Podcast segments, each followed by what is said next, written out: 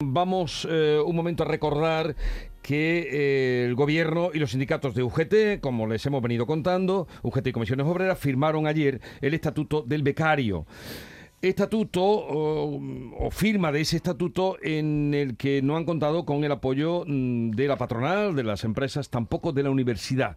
Por eso saludamos a Laura López de la Cruz, es vicerrectora de Relaciones Institucionales y Fundaciones de la Universidad Pablo de Olavide. Laura López de la Cruz, buenos días. Hola, buenos días. ¿Por qué las universidades no han respaldado este eh, estatuto del becario?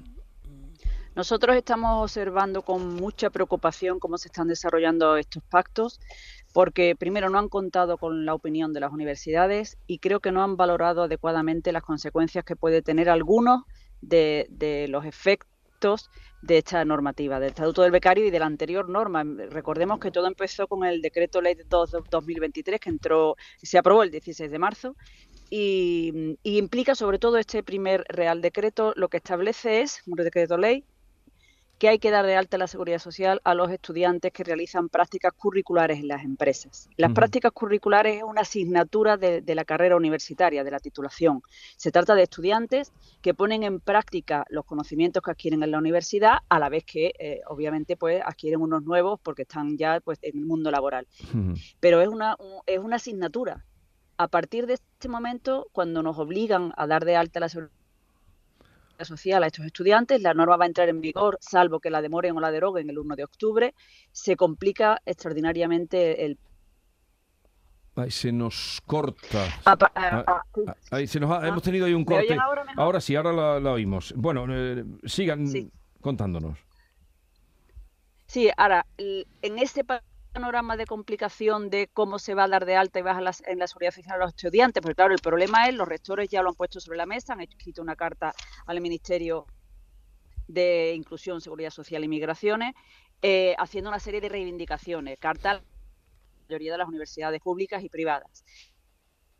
Es muy, es muy difícil continuar la conversación. Sí hemos pillado que la, estaba describiéndonos los puntos por los que se oponen y el primero, el tema de que tienen la obligación de dar de alta en la seguridad social, eh, decía la vicerrectora, que es una asignatura eh, más eh, las prácticas y esto se pondrá en marcha el 1 de octubre. Quiere decir que este verano los becarios, supongo los que estén concertados, sí que aparecerán por lo, las empresas o por las universidades. a partir de octubre se verá. Bueno, es que aquí de momento lo que tenemos es una firma con sindicato por la vicepresidenta del gobierno, pero con un gobierno que, que te dice que no se da la circunstancia para firmar nada porque Moncloa ayer salió diciendo que, no, que de momento no había nada para poder firmarlo, ni incluso no se iba a aprobar la semana que viene, como se estaba diciendo, porque es que no estaba terminado el acuerdo y que por lo tanto era muy difícil firmar nada. vamos a seguir escuchando, que creo que ahora la vamos a oír mejor, a Laura López de la Cruz, vicerrectora de Relaciones Institucionales de la Pablo de la Vide. Eh, nos había dicho usted, eh, bueno, nos estaba contando que esa obligación de dar de alta en la seguridad social, que empezaría a regir en principio a partir del 1 de octubre, sería uno de los primeros motivos por lo que la universidad no ha apoyado ese estatuto.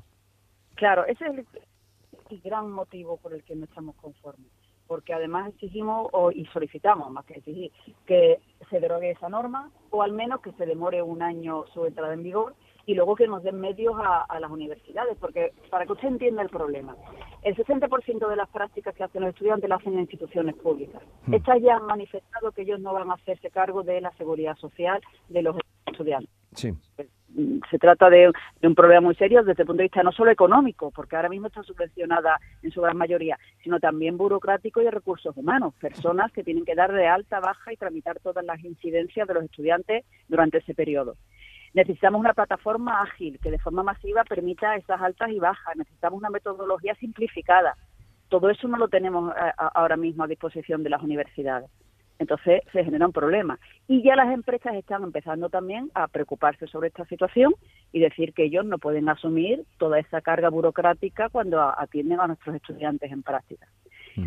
Con el Estatuto del Becario, ¿cómo se complican más las cosas? Se mantiene esa obligatoriedad de dar de alta y de baja la seguridad social a los estudiantes, repito, en asignaturas de carrera, porque para las extracurriculares ya se venía haciendo sin problema, y luego se limitan pues las horas que pueden hacer de prácticas curriculares en las empresas el número de estudiantes que pueden acudir a las mismas, el número que, de estudiantes que un tutor en la empresa puede asumir para un poco dirigir el trabajo, la formación, porque es un trabajo, las prácticas que están haciendo allí, Y, y además lo- la novedad que introduce realmente ya se estaba haciendo. Por ejemplo, celebrar convenios con las empresas. Nosotros en la Universidad Palo de la Vida, para que se haga una idea, en el año 2002 celebramos 700 convenios ya, COPERU se llaman, convenios de cooperación educativa, Sí. con empresas, 500 nuevos y 200 renovados. Entonces, mm, o un tutor en la, en la empresa y otro en la universidad. Ya están, ya existen. Todo lo que se supone que es una novedad estaba funcionando bien. Con lo cual, la mayor complejidad viene, pues, por, sobre todo por, por las altas y bajas de la seguridad. Por las altas y bajas en la seguridad social. Sí. En fin, pues veremos qué pasa, eh, eh, porque ahora está todo también en entredicho. A las puertas de unas elecciones generales, esa, esa premura de por sacarlo ayer firmando tampoco se entiende muy bien. Pero le agradecemos la explicación que nos ha dado, que es muy clara. Nos ha aclarado usted eh, la, la visión de la universidad y por qué no han firmado ese estatuto eh, los becarios que siempre los alumnos lo desean.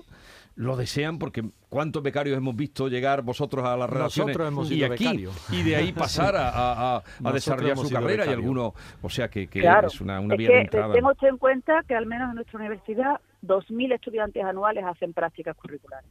Y muchos de ellos se quedan en las empresas y si no, pues ya dan el salto a empresas paralelas, cercanas, que con las que empiezan a trabajar. Todo eso va a caer, eh, por, por desgracia, si, si siguen adelante con, con estos planteamientos. Veremos de aquí a qué pasa, de aquí a- al 1 de octubre, que es cuando dice usted que entraría en vigor. Laura López de la Cruz, vicerrectora de Relaciones Institucionales y Fundaciones de la Universidad Pablo de la Vide, gracias por estar con nosotros. Un saludo y buenos días. Muchas gracias, un saludo.